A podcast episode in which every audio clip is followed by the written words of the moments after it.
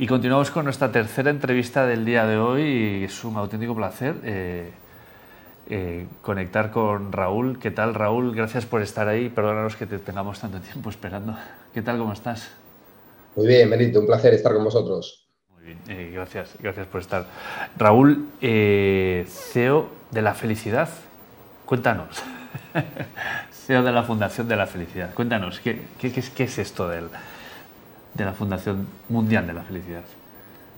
Pues mira, la Fundación Mundial de la Felicidad es una entidad internacional sin ánimo de lucro que tiene su sede en Miami, que se creó en el año 2017, la creó Luis Gallardo, que fue el antiguo director de comunicación de Deloitte durante mucho tiempo. Bueno, fruto de su bagaje por todo el mundo, representando en el foro de Davos a Deloitte, tuvo ocasión de conocer a mucha gente, ¿no? Y esa sensibilidad que tuvo siempre Luis por el tema de, de la paz, de la felicidad, etcétera, le llevó a crear esta fundación de ámbito mundial en el año 17 y lo que hacemos es albergar y dar voz a líderes, a instituciones que están alineados con lo que es la visión de la Fundación, que no es otra que tratar de hacer un mundo más libre, consciente y feliz.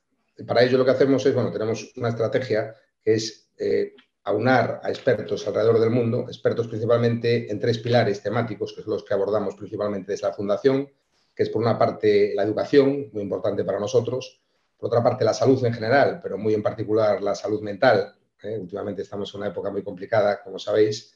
Y por, último, el liderazgo, tanto desde un punto de vista de las empresas, eh, cuanto desde un punto de vista de las políticas públicas. Básicamente, esos son los, tres pilares que tenemos en la Fundación. Lo que estamos haciendo ahora es eh, crear una delegación en España, ya en este año 22. para ello hemos creado un patronato fundacional con 12 personas físicas, muchas de ellas muy conocidas en el ámbito del bienestar, por ejemplo, Paloma Fuentes, que fue la primera gerente de felicidad de España en Mau San Miguel, o Teresa Viejo, o el propio Javier García Campayo, uno de los mayores expertos en mindfulness, eh, que es catedrático en la Universidad de Zaragoza. Bueno, así hasta 12 personas. Y ahora estamos sumando empresas e instituciones para hacerla por una parte más diversa y por otra parte eh, más eh, sostenible la fundación. es importante, yo creo, tener en cuenta que la fundación hace un, bueno, una apuesta de largo todos los años al calor del 20 de marzo, que es el Día Internacional de la Felicidad, que es cuando celebramos el Festival Mundial de la Felicidad. Pero la Fundación no solo es el festival, hacemos eventos durante todo el año, charlas, webinarios, formaciones, tenemos una academia, tenemos unos premios mundiales de la felicidad, un observatorio mundial de la felicidad y esas comisiones, esas 40 comisiones que le dan sentido, ¿no? que precisamente hablando de empresas como estamos aquí hoy, muchas empresas tengan interés en estar con nosotros. Porque fíjate, Benito, a modo de ejemplo, estamos ahora cerrando un importantísimo acuerdo con una certificadora internacional para crear el primer sello, el primer certificado de empresas de felicidad, a nivel un certificado internacional, no solo para España, sino a nivel internacional. Y bueno, estamos muy satisfechos con todo lo que está sucediendo en, nuestro país, con apenas un año eh, de bagaje, si bien, como te decía, la Fundación lleva ya siete desde el año 17 que se constituyó. Bueno, eh, has contado muchas cosas y a ver cómo seguimos esta conversación porque es todo muy novedoso. Pero, eh, tenemos que abordar qué es para ti la felicidad, ¿no? Es una pregunta fundamental. Sí, bueno, nosotros tenemos, evidentemente, como sabéis, la felicidad es un concepto muy subjetivo y por lo tanto cada uno puede tener su propia idea. Eh, desde la fundación somos, evidentemente, dejamos libertad para que cada uno opine lo que quiera. yo tengo un concepto muy peculiar, muy particular y actual, porque además la felicidad puede cambiar con el tiempo, el concepto. Para mí, la felicidad es un estado del ser, es un estado del ser en virtud del cual te encuentras bien de una manera sistemática, de una manera continuada en el tiempo.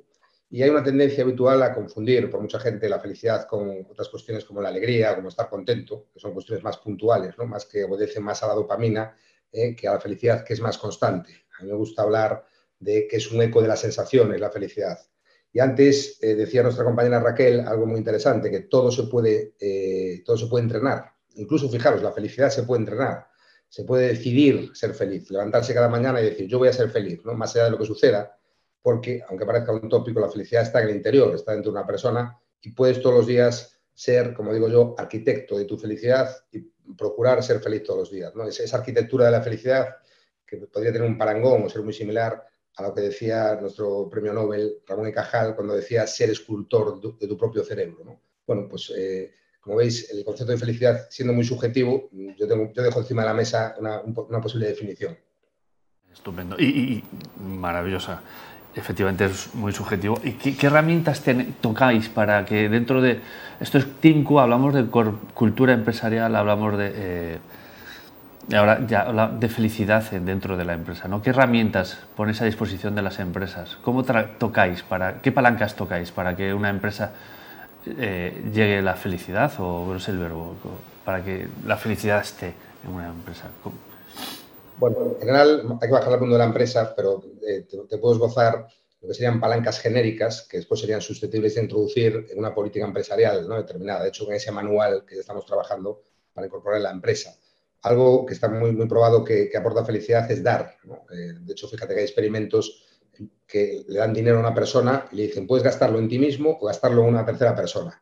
Está claramente probado científicamente que es mucho más feliz eh, el que utiliza el dinero para regalar que el que se lo queda para uno mismo. Fíjate qué, importante es el dar. O qué importante es también el agradecer, el dar, el agradecer, esas cuestiones cotidianas que parece que son tan sencillas y que a veces nos olvidamos de hacer, eh, que son pequeñas cosas también de la vida, que también son muy importantes, es decir, esas pequeñas cosas cotidianas que tenemos que saber apreciar en el presente, estar, estar en, el, momento presente, ¿no? De ahí también lo que decía Francesc y que decía también nuestra compañera Raquel cuando hablaban de que la juventud ahora pues valoraba de otra forma, ¿no? Las cosas que nosotros lo hacíamos, de nuestra generación, con una solidez más, a lo mejor más férrea, mucho más anclados en, posiciones eh, inamovibles, ahora son mucho más flexibles, fruto de ese vivir el presente, lo cual, en principio, si se interpreta bien, pues puede ser una buena cosa. O, por ejemplo, fíjate lo importante que son eh, las buenas relaciones personales. Eh, nosotros, yo te hablaba antes de los premios mundiales de la felicidad, acabamos de venir de un evento de Málaga donde dimos el premio mundial de la felicidad a la ciudad de Málaga, eh, en este caso recogido por el alcalde, y le dimos un premio también a investigación al profesor Robert Waldenberg, que es un profesor de la Universidad de Harvard, donde tenemos bueno, excelentes relaciones universidades estadounidenses, incluso en Harvard, que fíjate que lleva haciendo un estudio sobre felicidad, el más largo de la historia, ¿eh? desde el año 38. Llevan 85 años haciendo sistemáticamente un estudio con, eh, en este caso empezaron con gente de Harvard, pero en los años 70 incorporaron también al estudio gente de los bajos fondos de Boston, para de alguna manera evitar esos sesgos de cuna, ¿no? que, se, que se llamaban, y al final de alguna manera tener un reflejo de toda la sociedad. Generación tras generación, ya están en la cuarta, acabaron concluyendo de forma muy, muy clara que las buenas relaciones con las personas, tener ese núcleo familiar, ese núcleo amical, el amor, no solo, y no solo las relaciones nucleares, sino las relaciones diarias, ese, saludo al cartero, ese saludo al carnicero, al pastelero, ¿no? ese, encuentro casual con gente cotidianamente también te aporta mucha felicidad. ¿no? Por lo tanto, muy importante las buenas compañías. Y fíjate, del otro lado, la, otra cara de la moneda de las buenas compañías sería la soledad, que es una gran plaga en este siglo XXI y especialmente se puso de manifiesto durante la pandemia, ¿no? Cuánta gente mayor no lo pasó fatal por esa soledad no deseada, ¿no? Porque evidentemente hablamos de soledad no deseada y fíjate incluso que se ha creado un ministerio en el Reino Unido, el Ministerio de la Soledad, para poder apoyar a esos más de 8 millones de personas mayores que se encuentran en situación de soledad no deseada, ¿no? Por tanto, muy importante las buenas compañías, muy importante el sentirse en paz, el sentirse esa paz, esa tranquilidad, eso te aporta mucha felicidad de hecho, fíjate también a modo de anécdota, nuestra querida Paloma Fuentes, te decía antes, primera gerente de Felicidad de España, Mau San Miguel, bajó de toda América desde, Canadá hasta casi hasta Cono Sur, larguísimo viaje pasando por muchísimos países, y al final, después de preguntar en cada país a las personas qué era para ellos la felicidad, eh, la, mayoría de la gente respondía que era la paz. ¿eh? La paz no en sentido de ausencia de guerra, sino la paz interior, la ausencia de conflicto con uno mismo. ¿no? Por supuesto, eh, Benito, hay, muchas cuestiones que, son conocidas por todos, ¿no? Para poder ser feliz. hacer deporte es indudable que aporta muchísimo, comer bien, dormir bien, dormir bien. Pero también me gustaría poner encima de la mesa la importancia del amor. El amor es fundamental para nuestra felicidad, es una palanca fundamental, no solo el amor de pareja, sino el amor fraternal, el amor amical, es, algo muy, muy importante para la felicidad. O la propia relación con la naturaleza. No nos olvidemos que también eh, estar eh, cotidianamente o cuanto más podamos con la naturaleza, nos va a aportar mucha felicidad. Hay muchas más cuestiones, pero como la entrevista es finita, permíteme que te deje estos, estos, estas píldoras para que la gente pueda tomar nota. Oye, eh, Raúl, em, cuando hablamos en el mundo corporativo, eh, la verdad es que eres consciente que hablar de felicidad en el mundo corporativo no es lo más habitual, ¿no? O, por lo menos, aunque todos de palabra, de bocas afuera, podemos decir si es un objetivo, pero no está en los planes de formación o no, no de manera directa o palpable. A lo mejor sí, hay lo que comentas, hay algunas cosas que te pueden llevar a la felicidad, pero vosotros cuando llegáis a una empresa, llegáis y le planteáis cursos de felicidad o Sí, nosotros tenemos en esas comisiones que te decía, tenemos una comisión de consultoría y tenemos la academia. Desde la academia tenemos cursos de tres niveles, digamos pequeños, medianos y grandes, hasta estamos preparando un máster. En nivel de consultoría tenemos planes de, formación en bienestar y felicidad a las empresas. Estoy contigo y sobre todo en España, por la idiosincrasia del pueblo español, que la palabra felicidad depende con quién, pues no es fácil de usar. Pero hablando de tendencias, hablando de, novedades empresariales, eh, como bien sabes, en el mundo americano, sobre todo norteamericano, lo que sucede allí generalmente acaba llegando aquí y eso está muy avanzado. A día de hoy, fíjate que existe la llamada ciencia de la felicidad. universidades como Harvard ya tienen cientos de alumnos que, de forma sistemática estudian todos los años esta ciencia. ¿no? Es decir, tiene un anclaje científico, tiene cada vez una penetración más grande en el mundo de la empresa y por ser prácticos, te vuelvo a lo de antes. Eh, la creación de un certificado de empresas felices es algo que es inminente, que lo vamos a sacar seguramente en el festival, la vamos a presentar en marzo, en el Festival Mundial de la Felicidad y cada vez es una tendencia que, bueno, que me gustaría poner aquí de manifiesto porque ha venido para quedarse, sin duda, en el mundo corporativo también. Y, cuando os acercáis a una empresa, os piden, ¿cómo, se, ¿cómo se ancla esto en la ciencia? ¿Cómo, ¿Cómo lo bajáis? ¿Tenéis KPIs que demuestren que un empleado feliz es un empleado motivado que te da más? ¿O, no vais por ahí? ¿Cómo, cómo, cómo, cuál es el argumentario para, para poder convencer? Por supuesto, es, científico, es decir, todas las revistas, tanto generalistas como especialistas en recursos humanos, hablan de porcentajes diversos, pero oscilan más o menos en una media del 30% eh, más productivo. O sea, un empleado feliz es igual a más éxito para la empresa, es igual a mayor productividad y está anclado a la ciencia. Son estudios científicos e incluso nosotros en casa, como digo yo refiriéndome a la fundación, tenemos el llamado CHEF, que es Cuestionario de Habilidades Específicas de la Felicidad, eh, que fue un estudio que hizo la Universidad Complutense de Madrid con la Politécnica de Valencia, eh, que nos sirve precisamente para medir, con arreglo a criterios científicos, cuán feliz puede ser un empleado y después la correlación entre felicidad y éxito empresarial, mejora de los números, etcétera, está, ya te digo, probadísima en, múltiples, no solo, no solo revistas, sino artículos científicos ya a día de hoy.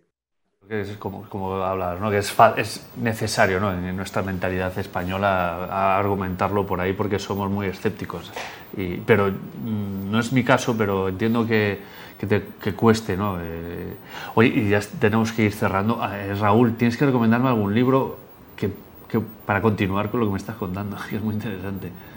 Pues fíjate, eh, continuando con esto, acabamos de escribir un libro que de alguna manera refleja todo lo que te estoy contando, lo que te estoy contando, que se llama Capitalismo eh, un nuevo sistema para un mundo más feliz. Es un libro que de alguna manera pone la felicidad en el centro, pone la felicidad como un nuevo paradigma, dejando de lado los viejos sismos, ¿no? el, capitalismo, el liberalismo, comunismo, etcétera, y eh, se centra todo en, facilitar sistemas para que todos los seres humanos seamos más felices, incluso el mundo empresarial, por extensión, por supuesto. Y os recomiendo ese libro, El capitalismo. Pues con esa, con esa referencia nos quedamos, Raúl. Mil gracias por tu tiempo, mil gracias, es súper interesante y, me has dejado con muchas ganas de continuar. Ya hablamos más, Benito, muchas gracias a vosotros, de verdad. Muy bien, muchísimas gracias Raúl, muchísimas gracias. Pues hasta aquí, hasta aquí la, tercera entrevista del día que eh, hemos ido al centro de la cuestión con ese capitalismo, ¿no? como esa, esa felicidad eh, en el mundo corporativo tan necesario y que, como nos comenta Raúl, está anclada en la ciencia y demuestra que se puede, que es necesario, ¿no? que es, recomendable llevarlo a, las empresas.